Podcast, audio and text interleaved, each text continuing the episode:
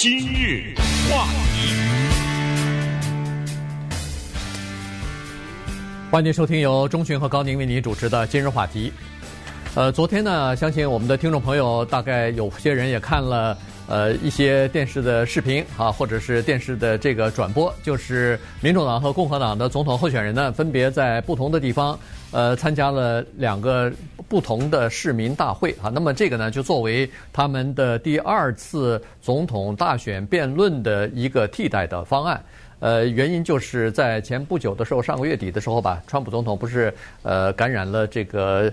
呃，新冠病毒嘛，那么还住院了几天，出来以后呢，呃，因为还没有当时还没有脱离呃这个传染区，所以鉴于那个时候的考虑呢，就说是不是可以第二次的这个辩论呢，总统辩论呢，呃，虚拟的进行，就是在呃网上进行，而不要到现场去啊，这样的话就保证所有人的安全不会被传染什么的。但是川普总统拒绝了，所以呃拒绝之后呢。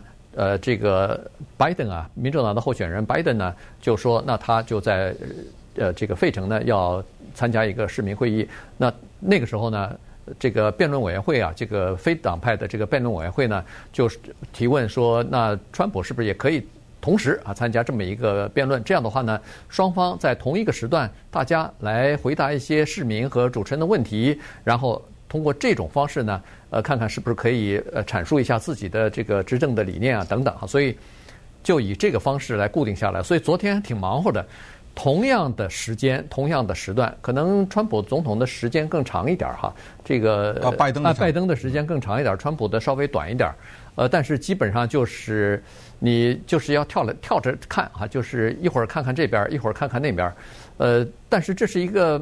以前从来没有过的这样的一种呃辩论，这是美国政治非常畸形的一个表示。这个绝对的是不正常的，是非常不正常，因为他不可能要求一个人眼睛左眼睛看一个，右眼睛看一个，左耳朵听一个，右耳朵听一个，这是不可能的嘛。呃，所以之所以发生这个情况，这都显示出这是多么不寻常的一年和政治上发生的一个多么不可思议的一个现象。一个人在费城。就是拜登在费城通过美国的 ABC 电视台，这个是最早说要是辩论的时候是在这儿的。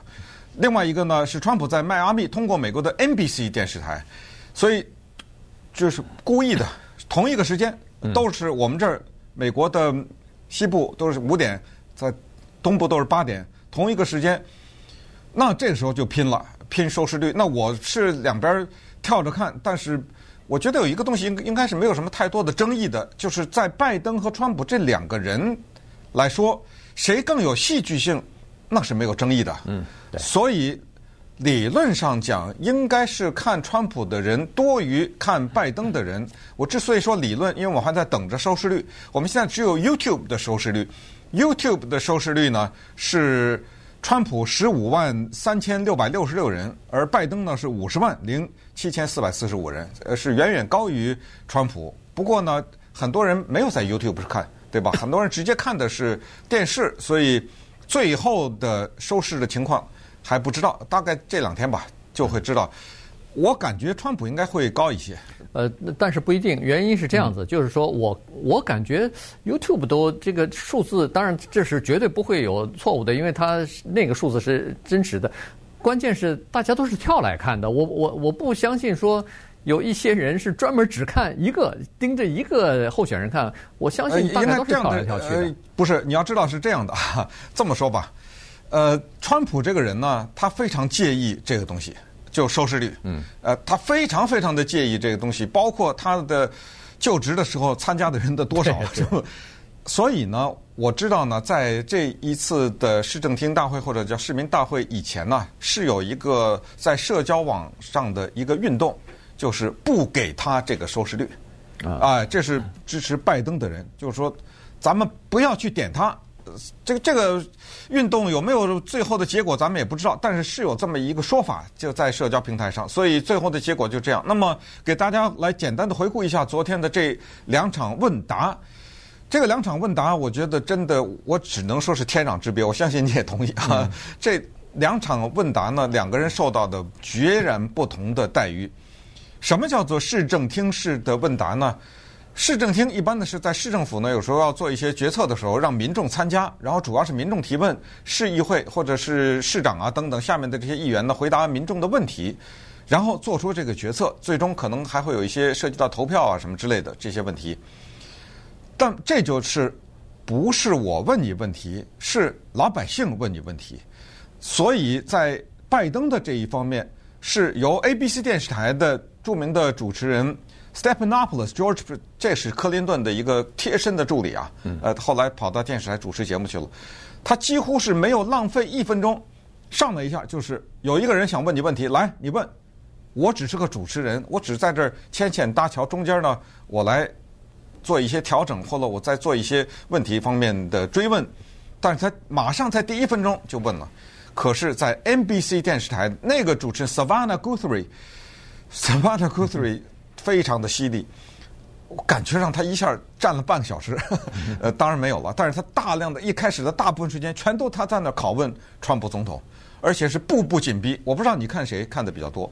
我两个都看，就是到了一个广告进广告了，我就转台。那不对啊，进广告是很长的时间啊。对，就就就转到另外一个台去，就转到另外一个候选人那儿去。我是在 YouTube 上看的，我是我知道，但是你看的谁比较多呢？都。都差不多，他没有办法差不多啊，因为广告是之前有很长的一段时间啊。啊，对，就是广广告之前，比如说我看了川普了，他说好，那我们先进到广告，我马上就转到拜登那儿，就再也没回去了。没有啊，拜登又进广告了，我又转到川普那儿去了。对，可是这个广告是就和和广告和广告之间是很长的呀。啊，对，那基本上就是我说在这个中间你就没跳啊？对，哦，那对，那你就错过了很多，只能 对对，我只我只能说。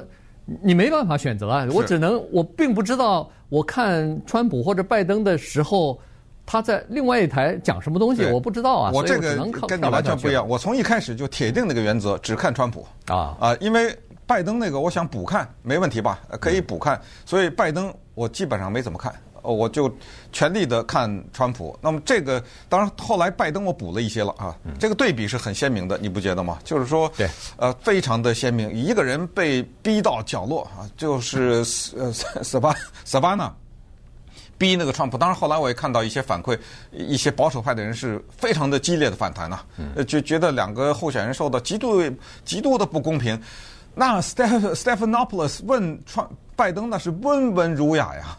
呃，对不对？一个一个的讲你的政策，几乎就把这一个九十分钟的平给了他一个竞选的平台。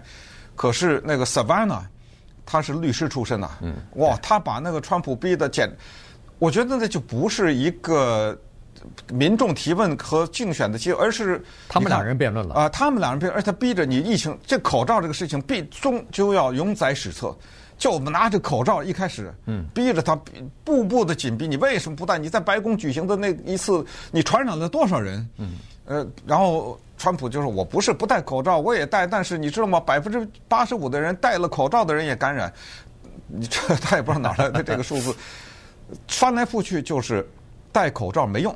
嗯，可是我不反对戴口罩。”对，他最后终于在逼的情况之下，这这段我看到了，他被逼的不行。他说：“哎，我们是在同一个战线上的，我不反对戴口罩。”他后来说了这个，但是后来马上，其实你可以看得出来，他是还是有点这个介意的。不是这个口他是不能松的，对他不能说完全没用，我就不戴，他不能这样哈，因为确实根据民调来看，民众。在这个疫情方面，在这方面对他的这个不满的程度是最大的，所以他没办法这个。然后主持人也不依不饶的在问他，那那第一次第一次接受呃辩论的时候，您打那个做测试了吗？嗯，做做这个逼得很紧，对，最后终于逼着他说他我不知道，呃，不记得了，呃，不记得，也可能做了，也可能没做。对，他说我头一天做了，在头一天也做了什么什么，反正就是双方在这种时候呢。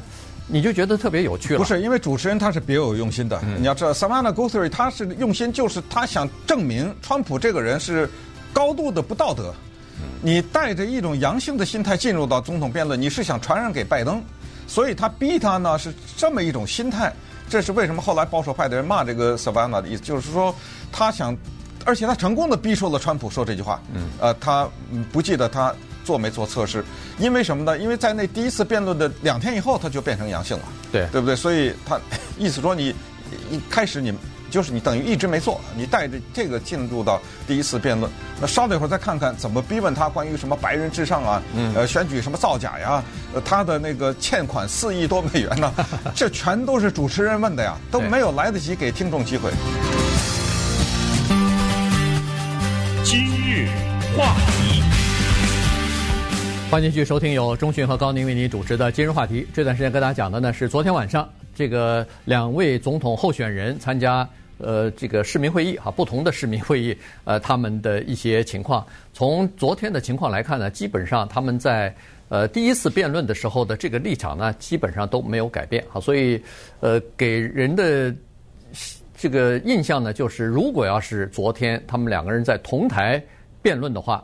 恐怕和第一次的辩论基本上也就是差不多的啊，就是火药味十足的双方之间的插话，然后打断呃，最后呃相互之间呃激烈的竞争啊，所以在这个问题上呢，呃大概是这种情况。不过在昨天呢，拜登这方面呢，我看到两个情况是略有一点点就是松口啊，这个有两个他所面临的呃第一次辩论的时候，他死不开死不这个。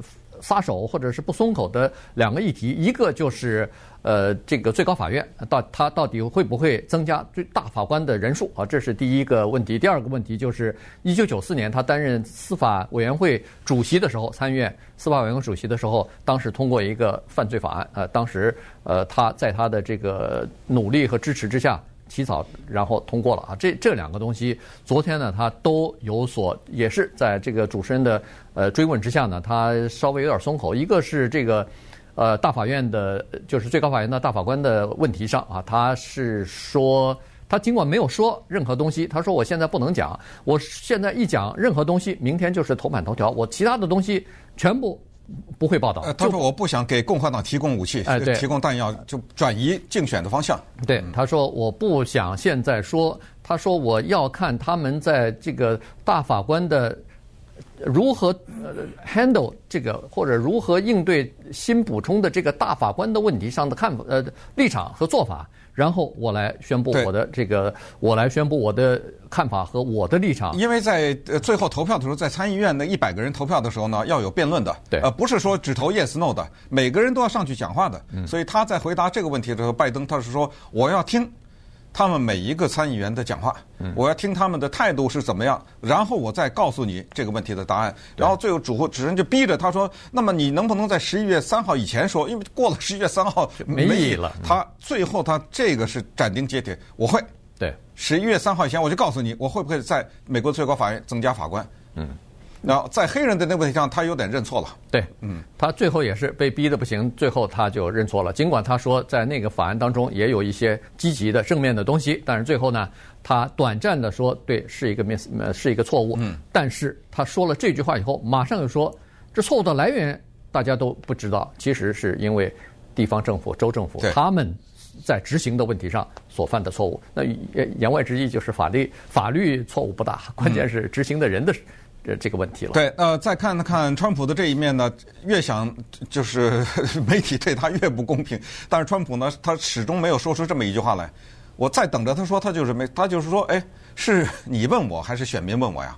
因为一开始，Samantha 呃，Savannah 根本没有给选民机会啊，步步紧逼。先是说这疫情的问题，对不对？在你的领导下，我们这个国家死了这么多人，然后。川普他所有的这些答案，包括拜登一样，都是基本上没有什么悬念的。要是拜登死的更多，啊，你知道吗？他永远咬着这个，你再怎么说，我都说要他死的更多。呃，然后又是说什么中国啊，这又来了啊。然后最后就是让他谴责白人至上，他也是反击。也就是说，川普他一直处在一种防卫的状态，这样，对方那个噼里啪啦的子弹往这射，而且呃，Savannah 的态度从一开始非常的清楚，就是我根本就不支持你，所以我要。揭你的那个丑，呃，然后就让你谴责白人至上。那川普说：“哎，你怎么不让拜登谴责反法呀？你们这是干什么呀？怎么每次都让我谴责白人至上？你怎么不让他他在这坐着？你会让他谴责反法吗？呃，呃，那个 Stephanopoulos 让拜登谴责反法了吗？没有吧？Stephanopoulos 提拜登的儿子了吗？没有吧？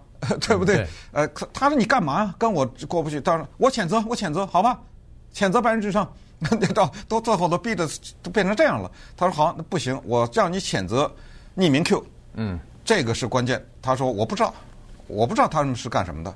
然后那那个那个主持人萨巴纳说：“现在你知道了，我告诉你，呃，他们说制造阴谋。他说你是那个打击黑社会的什么撒旦的那个领导者。呃，其他的那些自由派的人，他们在吃那个小孩啊什么之类的。呃，反对什么恋童癖啊什么之类的。他说我不知道，我不知道。呃，如果他说不过我知道这些人他们反对恋童，对不对？那我也反对，这点是对的。”哎，你看，那他这么给你回答去，呃，回答过去，然后说，听说你欠四亿多是吗？《纽约时报》说你欠了四亿多，你这欠的谁的钱啊？对不对？对。呃，他说，呃，《纽约时报》搞错了，但是呢，最后被主持人给绕进去了，因为主持人一直就说你到底欠不欠四亿多？最后他终于间接的承认了。呃，他说你你做过生意吗？川普说，你知道我的生意多大吗？我这么大的生意，你知道我欠人家钱欠了四亿美元，这只是一粒花生米啊。对，那么主持人说你这个是不是 yes？他说你你不懂什么叫 under leverage，对不对？呃，就是说你别看我欠的这么多，你你看不看我赚了多少啊？对不对？所以这么一比下，我欠的很少啊。那么主持人说，那是不是这等于一个 yes？他就没说话了啊。嗯、然后最后说你七百五十块钱只交七百五十块钱税是怎么回事？哇，这步步紧逼。他说这个也是逼着他终于认了这个数字七百五。他说哦，七百五呢？他说那个是叫。Filing fee 就是什么？就是就是你申请大学不还得交那个申请费的吗？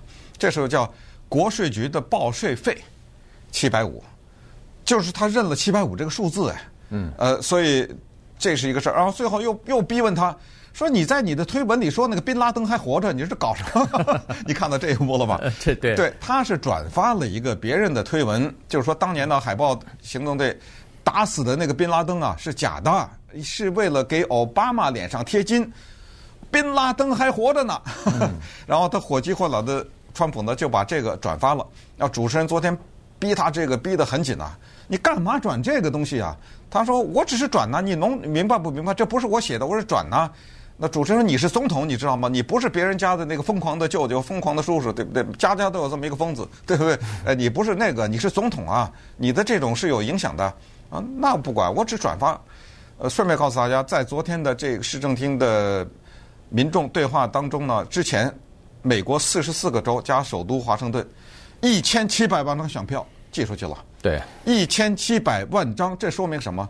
说明这些人根本不在乎这种辩论和这种问答的结果。早就定了，早就你爱怎么样怎么辩，你辩论你爱怎么辩论怎么辩。我早就这，同时还说明另一个问题，就是今年的选举选民参加的人数也许会打破记录。嗯。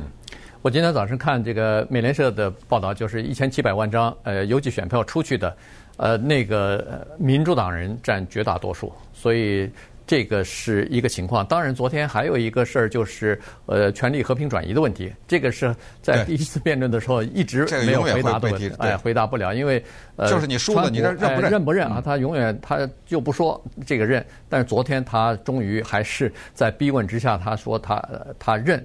但是它有但书啊，就是这是一个什么公平的呀？一个没有大面积的呃造假或者贿选或者是诈欺的这样的一个选举。那那这个东西，这个标准又又很难说了。到底出现几张选票造假或者是诈欺，就算是大规模的诈欺了呢？呃，这个东西就比较真的就比较难说了。还有还有一个就是他说到那个呃诈欺，他那个主持人就问他了，说什么叫诈欺？根据我们过去的各种各样的记录，还有联邦调查局的呃数字和呃这个分析，说不可能有大规模的诈欺啊。呃，他说如果要是这样的话，那就是联邦调查局的局长没做好工作。是对对 对。呃，因为也是还是那个 Savannah，你看咱们说了半天，这个主持人占了这么多的时间在逼问他，他说你自己的联邦调查局局长。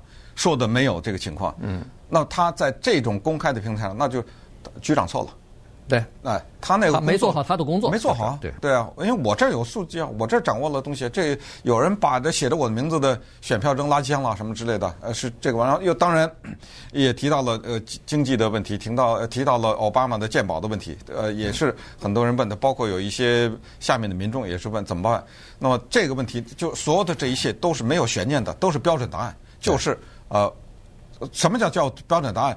就是现在 逼川普的是说，你想废除奥巴马，这个都知道。那你的那个在哪儿呢？你的那个方案是什么？反到现在也没有啊对，他就反复的强调，你看。我把他的这个就是说你不买健保就罚你的这一点，对不对？我把这个废除了，我知道这是你废除了，但是你的那个方案是什么？哎，我我保证你，只要你有病例的，我保证你能买到健保。啊，我知道这是你说的，可是你的方案是什么呀？你把那个之前的这个推翻了，你的方案是什么？呃，他说我的方案是一个特别棒、更好、更好的方案，让你更呃药费什么就医疗费更便宜更好，那是什么呢？没有，呃、没有，这个是他的一一一直就是会追随他的一个东西。对，不过从昨天的这个市政呃市政厅的这个市民大会的提问来看呢，基本上是有一个问题哈，就是说民众提的问题大部分都是安排好的嘛，这个呃事事先都安排好的，所以呢，民众提了这个问题之后，这个主持这个呃候选人啊。他回答的时候，他可以采取回答或者不回答，或者绕过去或者回避。这时候呢，就看出来，实际上这个市民就没有进一步跟进的这个能力了。他的麦克风就没了，啊、对，就消音了，他就没有办法再去追问其他的事情了。所以这是一个这是一个问题，因为有的时候市民问了这些问题，你听得出来，他没有候选人根本没有回答，或者是绕过去，或者是说了别的事儿了。